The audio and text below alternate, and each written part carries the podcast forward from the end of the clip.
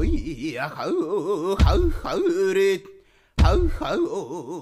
の土地の先住民族アイヌ。その文化は北海道の大切な財産の一つです。アイヌにもルーツを持つ私がアイヌ文化の伝承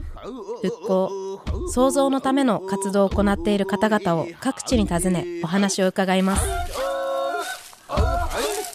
ウポポイラジオウポポイラジオウポポイラジオ今日は2023年6月7日に大阪の国立民族学博物館で収録した模様をお送りいたします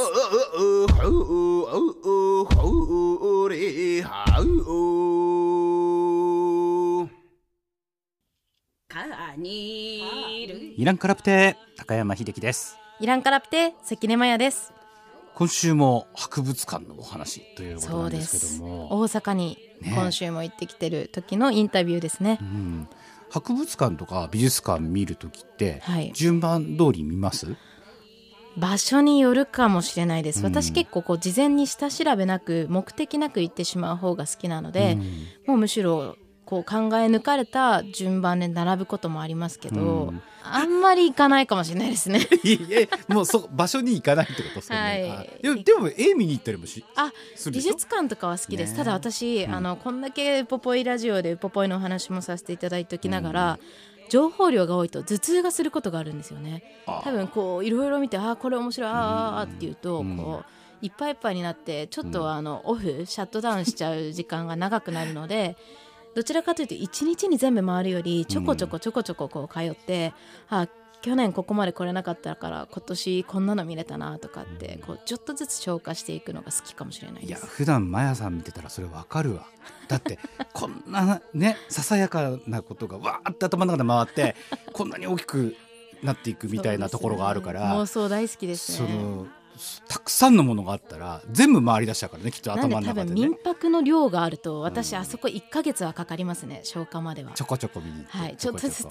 つもうあの 多分アイヌのコーナーだけでも10日ぐらいに分けてちょっとずつ ね見ていきたいなぐらいの量がありますね。確かに展示する方はいろいろストーリーとか考えて並べてあるからその通り見てほしいっていうのもあるかもしれないけど、はい。でもそこまでこだわりがなかったらもうちょこちょこ見に行ったりとか、ね。自分の気に入ったところから行くっていうのもまあ割といいのかなっていい楽しみ方かもしれないと特にあの絵を見たりする時は僕はそういうやり方しますけどそうねで。すよね、うん。なんでやっぱり博物館のこの展示の方法の変遷みたいなものもうん。すごい面白いと思うので、はい。今週も国立民族学博物館准教授の斉藤玲子さんにお話をたくさん伺ってきました。斉藤先生とももう私は古くからの付き合いなのでそんなこう家族話も交えながらのインタビューです。早速聞いてください。ぬはえんこれやなに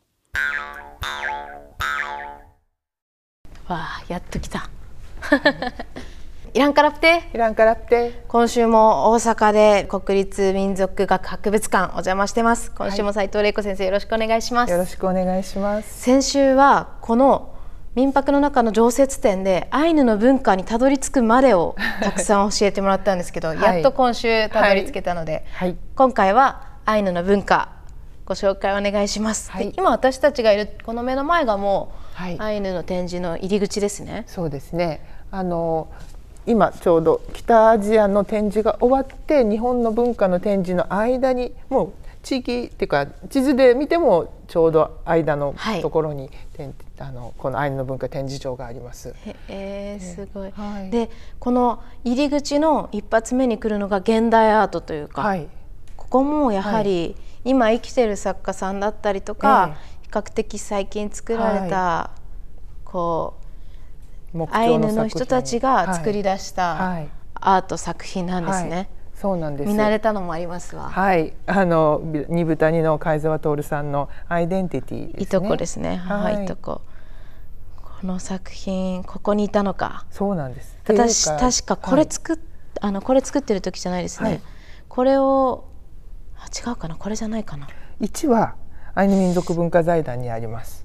うんと、はい。どっちかなんですけど作ってる時に隣でちゃちゃ入れながら、はい。こう大きなこう、まあ、木からくり抜いてる時に、ええ。トルニちゃん何やってんの?」とかって言ってはい。動画撮りに行ったりしてたんで、へーこれかそのはい。博物館の方にあはい。るどちらかにうん。ちゃちゃ入れてましたね。2は実は2013年にカナダでカナダはい。で先住民アート展があって、その時にカナダのキュレーターの人、まあ、私が網走にいた頃にシンポジウムに呼んで知ってるキュレーターさんだったのでクリスティン・ラロンドさんという、でアイヌのそのアーティストの作品を展示したいんだ。私は何人かこういう人がいますよって写真などを送ってたんですけど、はい。徹さんの作品が気に入って、うんうん1と2を2はまだご本人の、まあ、作家像って形だったんですけどそれを借りていってでカナダで展示してそのまま2はお買い上げそうだったね。からカナダのナショナルギャラリーにアイデンティティの2はあり2はあります。この「アイデンティティ」っていう作品は、はい。この何ですか本当にアイヌの伝統的な板みたいなのが、はい。こうチラ見じゃないですけど、ええ。板とかこうトール兄ちゃんが持ってる、はい。トールさんが持ってる伝統的な部分と、はい。今の感覚みたいなのをはい本当に融合させたそうですねアートですよね。そう。このねご本人曰く、まあ、ファスナーをこうし閉めてアイヌの部分を見せない人もある、まあ、そういう場面もあるし開けて自分の内面というかねアイヌの部分を見せるというようなことをこうファスナーで表現してるんだっておっしゃるし、あとは木彫文化ですね。そうですね。でそこは。ここはあの男性の板、はい。こちらは女性のそのあの着物をはい。欲張ってこのアイデンティティ3 3は欲張っていろんなものを盛り込んでいただいてるんですよね。うんなんで裏面もですね。そうです。リニューアルのに合わせて作っていただいた作品です。うーん2015年ぐらいの作品ってことですね。15年ですね。へえ。そしてこちらもはい。どこさんかヌプリさん作品です。はい。へえじゃあこうやって入り口にどうしてこういう現代アートを置かれてるんですか？やっぱりねアイヌの文化っていうあの、まあ、イメージ持ってる人持ってない人いると思いますけれども、ふ古いものだというのを、まあ、まずちょっと変えたいっていうことと、あの人物、まあ、人をイメージさせるような目標でもうお出迎えする意味もありますし、はい。女性男性両方の手仕事が入ってるっていう、まあ、非常にバランスがいいあのこ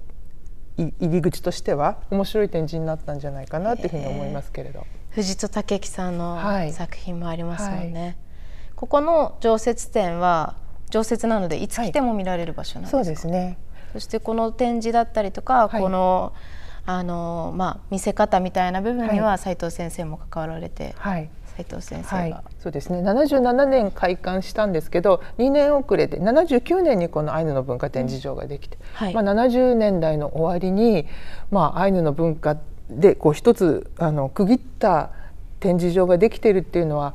もう本当に、まあ、先駆的っていうかねだったと思うんですけれども。70年代で。はい、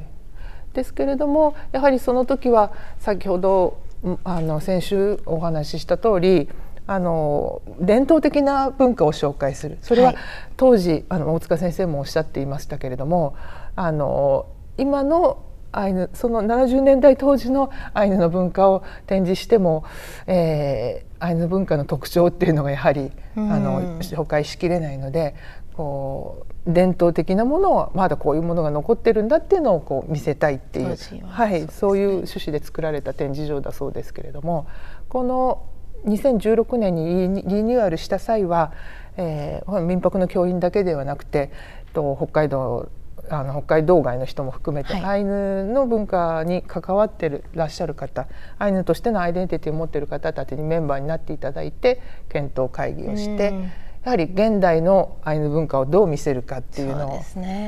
いろいろ考えながら。そうですよね。なんでやっぱりこう博物館のあり方ある意味みたいなものも、はその時代に合わせてこはい。う変わりながらですね,、そうですね。関わってきてるんですね。えそしてこの入ったらまずドーンと見える地勢ですね。えはい。かやぶきのまあ伝統的な家屋というか、はい。見慣れたものです。はい、これは79年のここの展示場ができる時にウィラトリの二部隊の方たちが来てくださって、まあ、あの茅野茂先生が中心になって作られたものです。作りがそうですね。はいピラトリえー普段はそのまあリニューアルに合わせてあの建築の様子も写真でお見せしたりしてるんですけれども、いスライドショーで。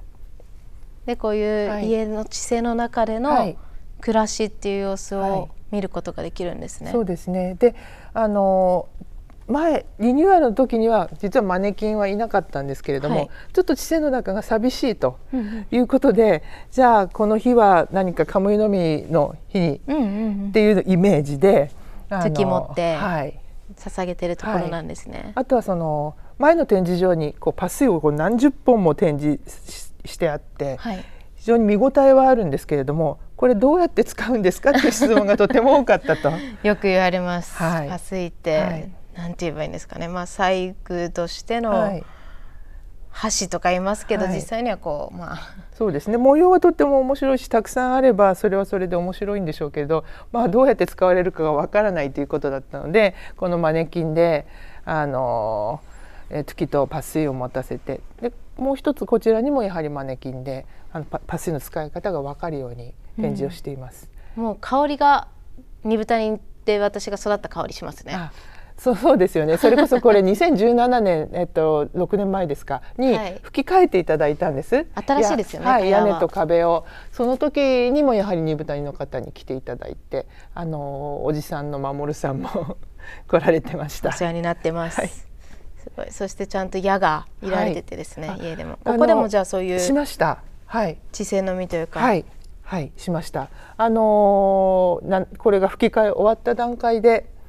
えー、あの関係者とあの民泊の食品で、うん、えー、やりました。カムイの実を捧げて、はい、茅野史郎さんに来ていただいてはいやりました。であれですね。こうまあ新築というか、はい、家を建てた時の、はい。のりとしたんですね。そうなんです、えー、すごい。なんかやっぱり何回来ても変な感じがします。こう自分が当たり前に育った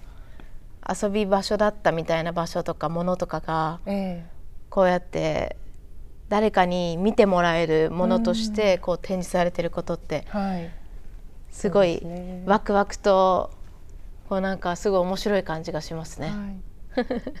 一つちょっと戻ってもいいですか、はい、あのにえー、っと去年、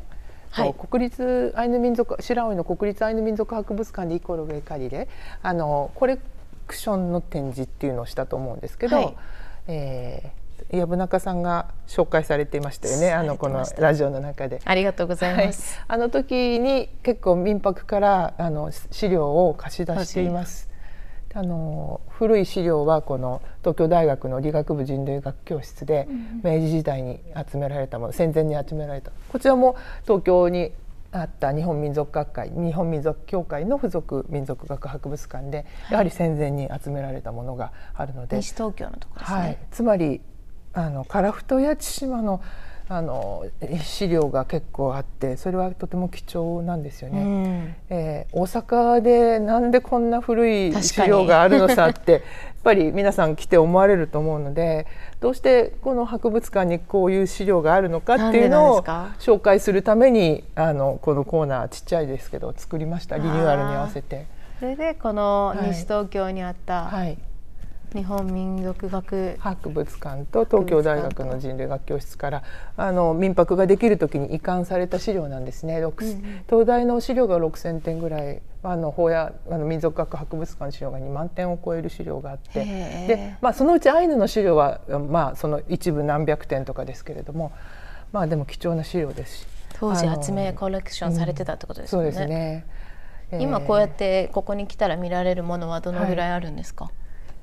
えーと、点数でいうとこの博物館に来て見られるアイヌのアイヌのアイヌの収蔵資料自体は5,000点ぐらいあるんです。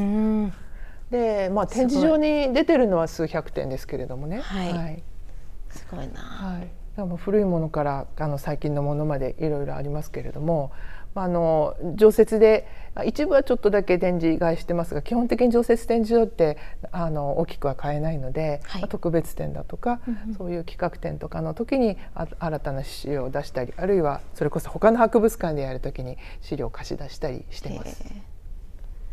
ぱこれビラトリですね。そうですね。そうなんです。ビラトリのものです。なんか悔しいですね。なんかいつもアイヌぶってるだけなのにこういうところに来たらあこれビラトリっぽいなと思って上見て、はい、あビラトリだわとか、はい、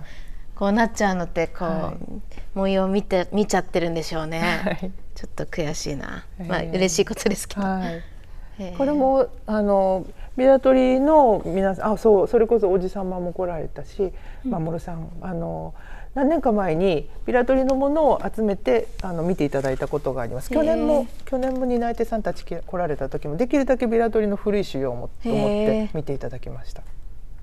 でもいいですね。そうやって実際にこう自分がいる自分が帰属しているところのものをある意味学び直したりとか、はい。知る場所としての博物館の役割ってあるのかなと思ってて、そうですね。私みたいなのがこうフラッと来てああ自分のってこんなんなんだって知れたら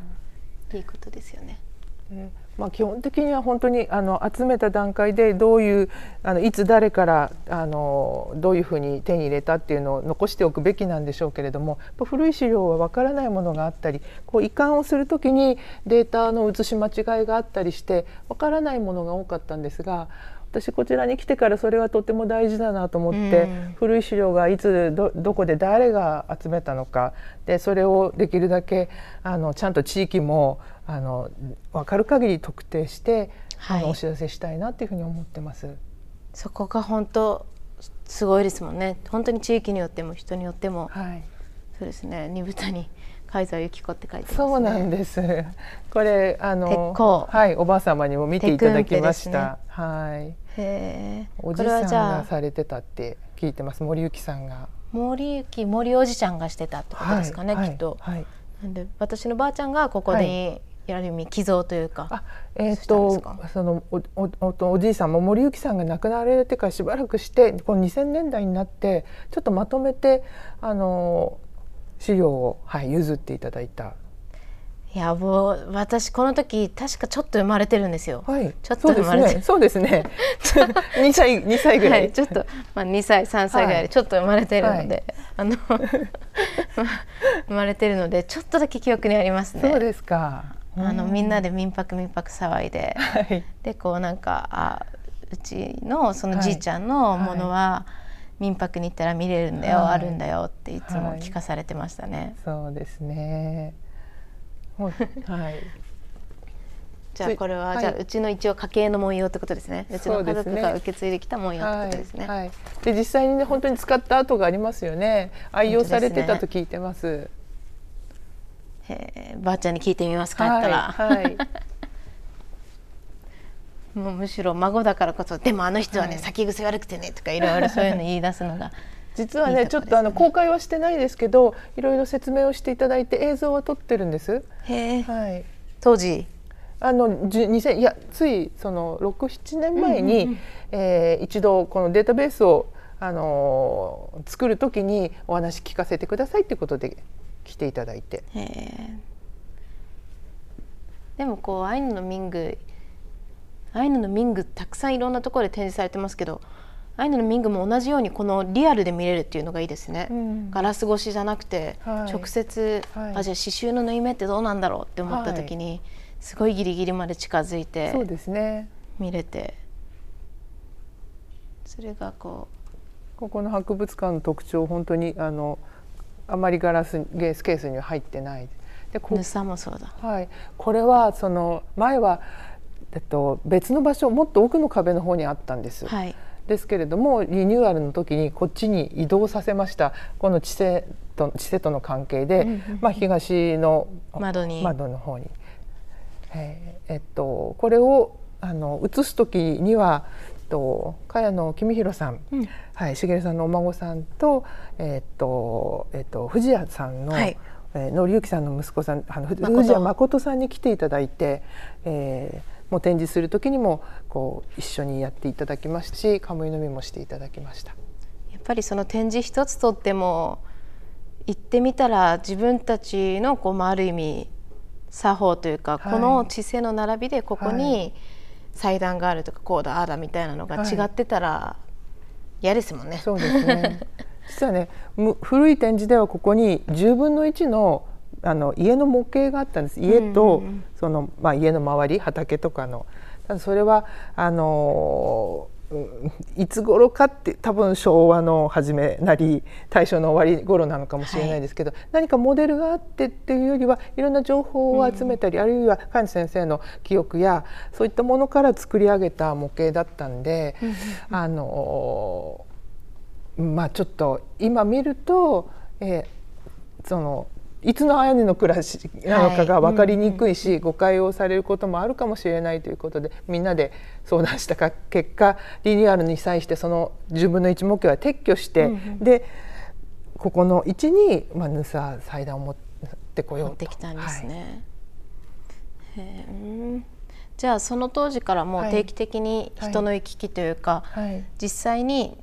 こう博物館として見せるだけじゃなくて現地の人にそれを見てもらったり、うん、意見もらったりっていうのは今も続けられてるんですそうですね、まあ、その時に集中してやりましたけれど。それからこの知性ができた、えっと、79年にまず、まあ、知性のみあ知って毎年菅野先生に来ていただいて、毎年毎年ここでカムイのみをしてたんです。で亡くなられた後2007年からは今度あの、まあ、あのこの知性の中でやるのではなくて、うん、いろんな地域の人に来ていただく、はい、アイヌ協会と民泊で協定を結んで、まあ、2年おきぐらいに、えー、最初千歳とか、うん、えー、釧路や、うんと、静内阿寒いろんな地域の人たちに来ていただいて外であのカムイのみをしてあの公開して皆さんにも見ていただく、うんうんうんうん、そういうようなことを2007年以降はやってるんですね。いい意味でこう私たちが文化をつなぐっていうこう場所の一端にもなってるんですね。場所にもなってるんです、ね、だから関西でね毎年カムイのみをしているところってないと思います。であのカムイのみでは、まあ、民泊にある資料が、えー、こう安全に保管されてまたいろんな人に見ていただきますようにってことをお祈りしていただいてます。うんうん、すごいな。でもこういう花屋とかもやっぱ作りますね現代の作家も多分ここに来てなのか、はい、こういうのを古くから見ててあのそういうのを模すのかもしれないですけど、そうやって文化つながっていきますよね。そうですね。ほいやほいや展示物の中に地世ってそのまあお家があって、はい、でそこにマヤさんのうちのそういう昔からあったものとかもあったりしますね。知性っていうものがもう本当にそのアイヌコーナーの大きな割合を占めてる中で、うん、その周りにもいろんな展示があるんですけど、うん、そこにやっぱりもう見慣れた名前とかがたくさんあって、うん、で私はすごいラッキーだなって感じてるのが、私たちは比較的博物館っていう部分とかこう何か自分の家族のものをコレクションされるっていうこととうまく関わってきた家族だなって思っていて、なんか自分たちで持っててもどうせ薪にくべられたりとかこう捨てられたりとか埃かぶったりとかする中で、むしろ博物館がきちんとした形で保存してくれるのっていいことだし、まあ、民泊で預けようっていうそれまでにこう長い間信頼関係も築いてたくさんお話をした結果、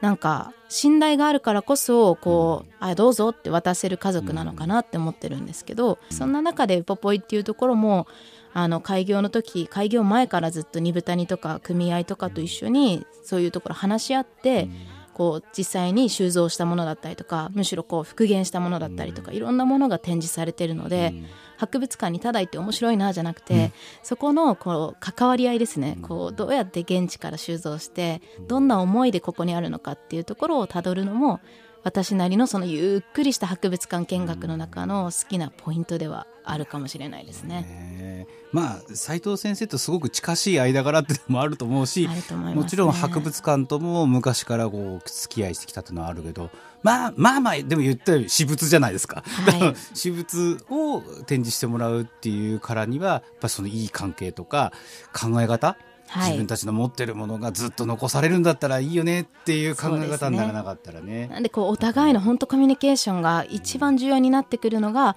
この展示っていう部分とか、保護っていう部分と実際に現地の人たちとの関わり合いだと思うので、そこを私自身も大事にしていきたいですしウポポイっていうところでもそこをぜひ注目していただけるとすごいストーリーが詰まってるかなと思いますね。ひょっとしたらなんか紙ナプキンみたいなものまでもが展示物になるかもしれないわけですよね。かもしれないですね。なんで今後も楽しみなところが博物館とかの展示かもしれないですね。はい、そして後半もまだまだアイヌコーナー広いのでそこを斉藤玲子さんと一緒にインタビューしてきているのでぜひお聞きください。やくんぬわえんこれやん。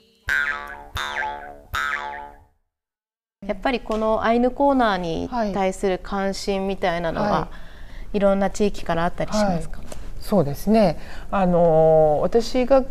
来てからのやっぱり十数年間でいろんなもちろんとアイヌ民族をめぐる動きがあったのでマスコミに取り上げられたりすることもありますし、はい、まあえー、漫画や映画やあの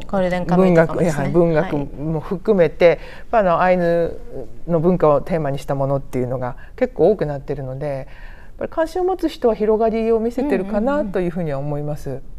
実際にお客さんに声をかけていただいたりとか、はいお客さんからの声が届くことってありますか、はい、そうですね時々展示をやっぱり展示場に来ると若い、うん、人たちがあゴールデンカムイで見たとかって言ってあの喜んで写真撮ってるっていうのは見かけますね。関西でこんだけのものがコレクションされてて見れるってないですよね。はい、そうですね。へえ、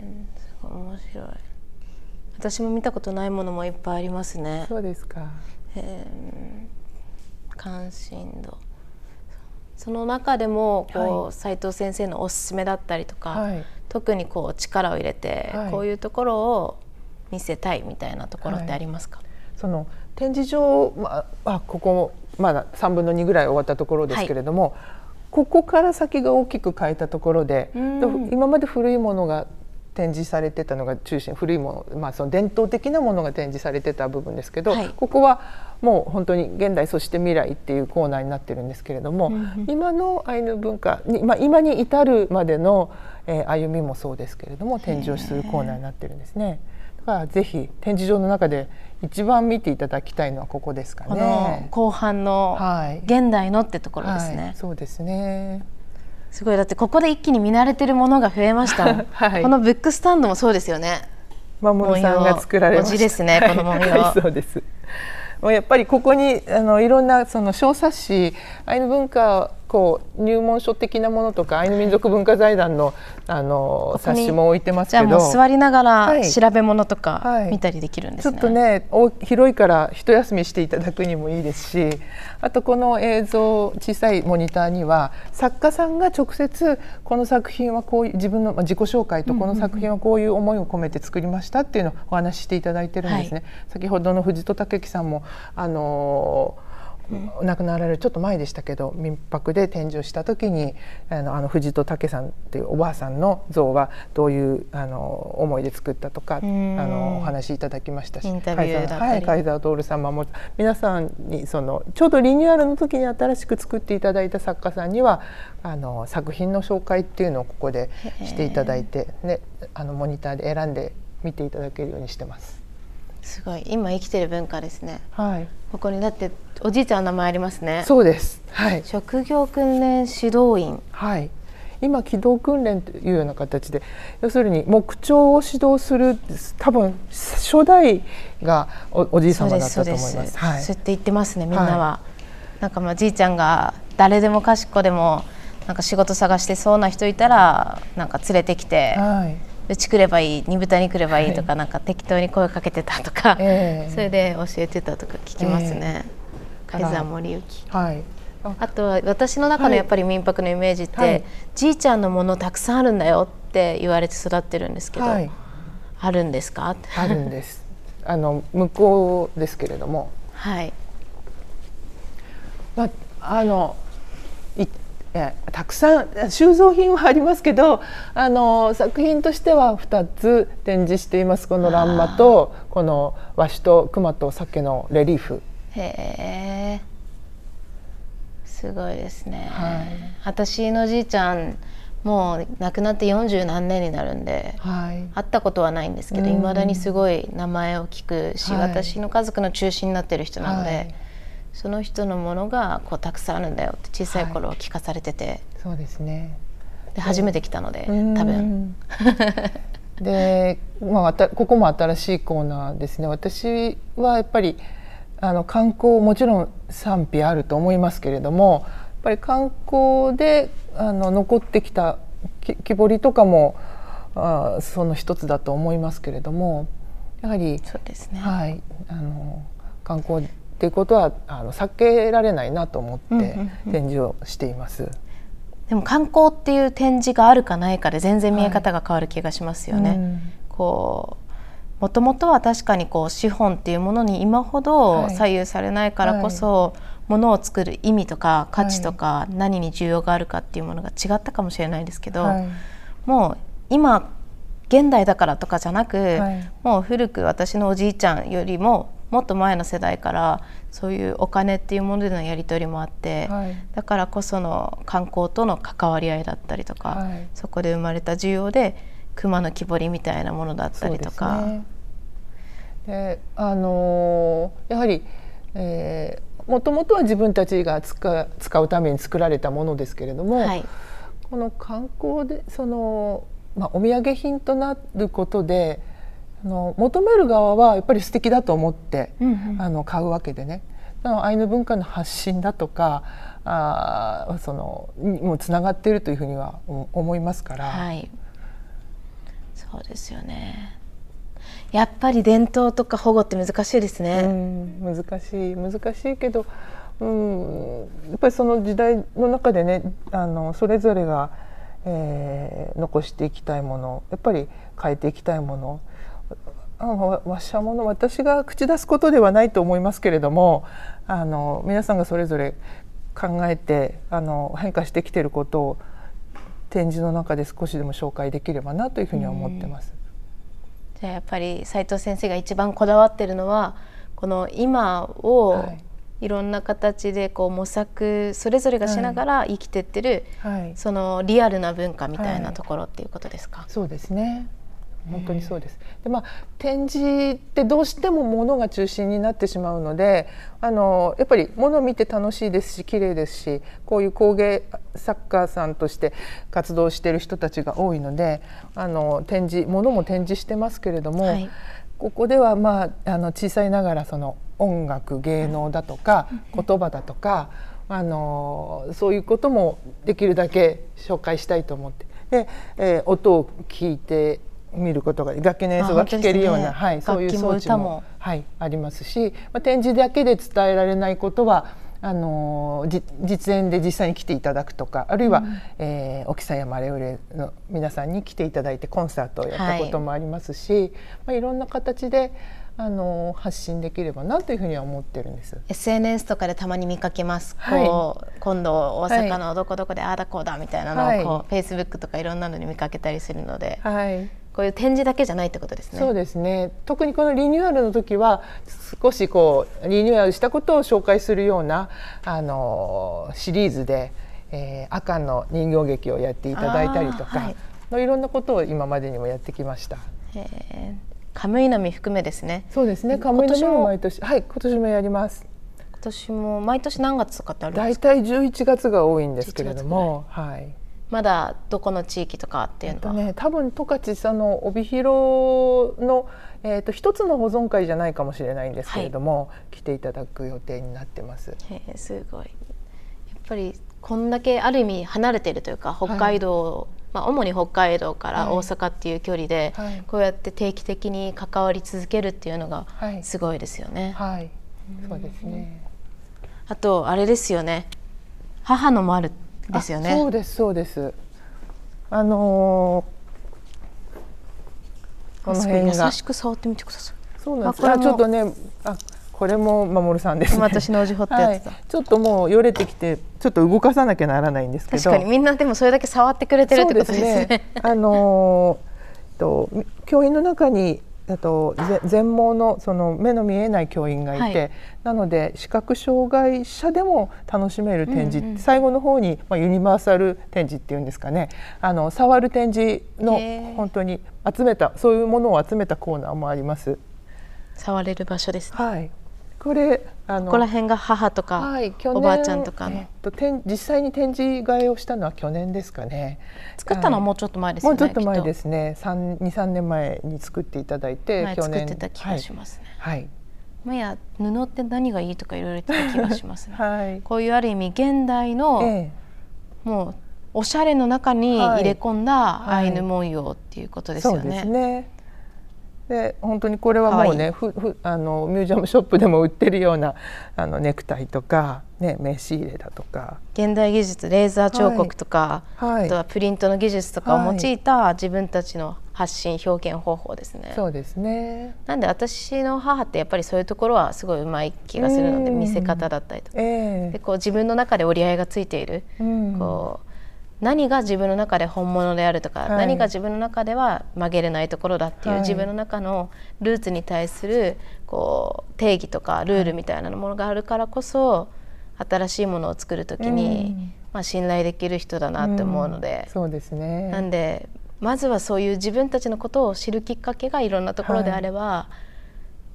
もっとこうクリエイティブないろんなものが作られ始めるかもしれないですね。そうですね。やっぱり例えば古い資料とかを見てきてずっと自分の中で蓄積されてきたものがあるからこそあの小手先でなだけでないその表現新しい表現っていうのができるんだろうなって思いますね。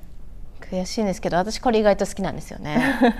可愛くてなんで悔しいんですか？なんかいつも母とこれがいいっていうのは大体真逆になるんですよ、はい、物販とか行っても展示方法、母とは違ったりするんですけど、はい、これは好きなんです。あとは現代作家の作品もあって、はい、すごい面白い展示ですありがとうございます。写真もいっぱい見れて、あとは今後の目標、今後の抱負みたいなものがあれば教えてください。そうですね。難しいですね。まあでもまだまだ、まあ、あの10年以上経ちましたけれどもあの大阪、まあ、関西の中でもアイヌの文化展示場があるってことを知らない人も多いと思いますのでね。私ももっといろんな形で発信していきたいなっていうふうに思ってますしちょっとなかなか今までその研究してきたこととかあの、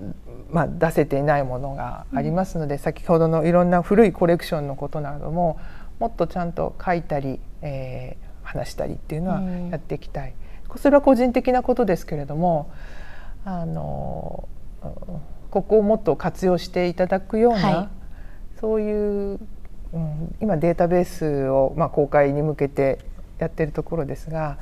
えー、できるだけこういうアイヌの資料がありますよっていうのをインターネットなどを通して紹介していくことをあの続けていきたいなって思ってます。楽しみです。あと最後にこう斉藤先生がアイヌのことをいろんな人に知ってもらうっていう、はい、ある意味こうご自身の活動とか目標のこう一部を今日は見せていただいたのかなと思ってるんですけど、はい、そのアイヌのこととか文化とか今生きているものっていうのを知ってもらうことってどういうことですか？斉藤先生にとって。うん、やっぱりあのなんか自分の生きてきた世界があのずっと狭いものだって思ってたところがあったので、えー、こう今は多様性とかいろいろ言われていますけれどもあの私はずっと北海道に長く住んでいたから、はい、やっぱりアイヌ民族アイヌ文化っていうのは話切り離せないというかすぐ隣にいるあの異文化にだから、うん、海外の文化だとかよりはぱりもっと身近なこととして、えー、まずはこう知っておきたいし、うん、あのいろんな人にも知ってもらいたい。えーまあ、そういう思いでやってきてます。なんか特別になんかその活動するとかいうよりはやっぱり一番あの身近な異文化、はい、あの違う民族としてアイヌ民族アイヌ文化のことをあのもっと多くの人に知ってほしい自分がそれで、えー、こう自分自身を考えるきっかけだとかにもなったし、あのなんでしょうね。なんか難しくあのもちろん考えるあの必要はあるけれども最初はすぐに隣にある文化、はい、日本の中の民族違う民族文化。というような感じであの触れてもらいたいなっていうふうに思ってます。もうその通りだと思います。一応本人ですけどその通りだと思います。はい、あさっき最後とか言ったんですけどもう一つだけ、はい、あの。博物館というか、はい、まあ、こういう施設が持つ、はい、そういうコミュニティとかアイデンティティとか、はい、その民族だったりとかっていうものとの関わり方とか、それが持ってる役割どんなものだと思いますか、はい、そうですね。博物館って幼稚園や小学生も来ればの高齢者大学とかで 来てくださったり、はい、もう本当に幅広い人たちが来ます。年代だけじゃなくて、えーと、地域的にももちろん関西の人も来てくださいますがいろんな地域からあの来てくださると思うのであの誰に向けてっていうのはもうそれその場その場で違うんですけれどもね、うん、あのまあ、誰が来てもこうどこか自分の関心があるものが多分あのあると思うので、はい、えー、食でもこういうファッションでも音楽でも何かこうあのとにかくたくさんいろんな実物やあの実際の音や、えー、映像を見てもらうようなことをとにかくたくさんできるだけ出して、うん、その人のアンテナにこうかかってもらえればいいなっていうふうに思うのと、うん、もちろんそのアイヌ民族アイヌとしてのアイデンティティを持っている人たちがここに来て、まあ、古いものを見るとか新しいものを見るあるいは他の民族の、えー、ものを見たりして何か刺激を受けたり吸収して、うん、新しいそのアイヌ文化の継承復興に役立ててもらえるようなから、うん、そういう、まあ、お手伝いというかサポートもできればいいなっていうふうには思ってます。うん、いやありがとうございます。素敵なお話。いいそして今後もだと思うんですけど、はい、家族ともどもこうやって、はい、なんだろう。今当たり前に私が一緒に生活している家族たちのものが、ここにこうやってある意味いろんな人に見てもらえる場所にあって、はい、それを誰かしらが持って帰ってつながっていって、うん、自分たちも刺激を受けるっていう、はい、そのつながりづくりの場としてもすごく今日は来れてよかったなと思います。よかったです。ありがとうございます。こちらこそ。2週続けてありがとうございました。こちらこそありがとうございました。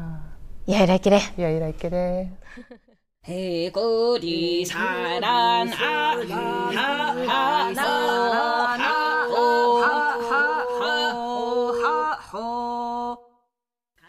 いやもう最後名残惜しそうだったねすごくねそうですね、うん、なんかちょっとこう小さい頃生まれた時とかに見てもらってる方っ ていう話で、うん、で改めてのお話だったので、うん、なんかこういろんな感じるものがありましたね。うん、で昔の自分のうちのものがあったりもするから、はい、ちょっとその場所もさりがたいというかそうですね、ね、今度ゆっくりプライベートで行きます。ね、はいそして今週も愛の5番ポイント斉藤先生から聞いてきてます。お付き合いください。やくん、ぬわえんこれやなに。やくん、斉藤先生の印象に残っているアイヌ語を教えてください。アイヌ語、その学生時代にバードウォッチングのサークルにいたので、はい、えー、北海道で初めて大地震見た時にその鳴き声にびっくりしましたけどチッピーヤクチッピーヤクチッピーヤクってこう空を上がってってザザザザザザって降りてくるんですよね。でアイヌ語でもチッピヤクカムイだっていうので面白いなと思いました。もう鳴き声がそのままなんですね。はい、ケラマン、イヤイライケレ、イ。ヤイライケレ。チッピー薬チッピー薬って言えばいいの？ああそうですね。アイヌ語でもいろんな地域によって言われ方あるんですけど、はい、チッピ薬チピ薬とかって言ったりするます、ね、句をはっきり言わない感じですか、ね、チピ薬チピ薬句ははっきり言わないです、うん、チピ薬って言うんですけど、うん、句は K の音なので、うん、サッカーの「サ」の部分で止めるような音です。チピ薬って言って王子市議ってわかります？あの夏鳥なんですけど。大きいの？うんと鳩よりちょっと小さいぐらいで、であの渡り鳥なので、日本というか北海道の方からオーストラリアまで5日間6日間休まず飲まず食わずで渡るすごいタフな渡り鳥ですね。超高速ですね。超高速ですよ。で、アイヌの言われの中だったら、まあ地域にもよりますけど、豊作の時によく鳴くっていうので、もし周りでチッピヤクチッピヤクずっと聞こえたら、もしかしたら豊作かもしれないので、ちょっと意識してみてください。いいね、さあ4週間にわたってお送りしてきた大阪シリーズも、はい、ここで一区切り。そうです。ちょっと寂しいですけど次週からは静岡に、行ってきます。静岡、はい、意外ですね。え、静岡にそういう場所があるの？あの取材するような場所が。あります。いっぱいあるんですけど、うん、今回は、うん、静岡市立芹沢圭介美術館ってご存知ですか、うん、あの芹沢圭介さんという方の型絵染めとかの、うん、あの、まあ、本当にいろんな資料がある中に、実はアイヌっていうところもこう関わっていて、そんなところを白鳥誠一郎さんに伺ってきました。そうですか。じゃあ、これで、えー、これから新幹線で移動したいと思いますそうです。そんな感じかな。はい、大阪も名残惜しいんですけど、はい、静岡もぜひ楽しみにしていてください、やくん、来週もなので楽しみにしていてください。so you can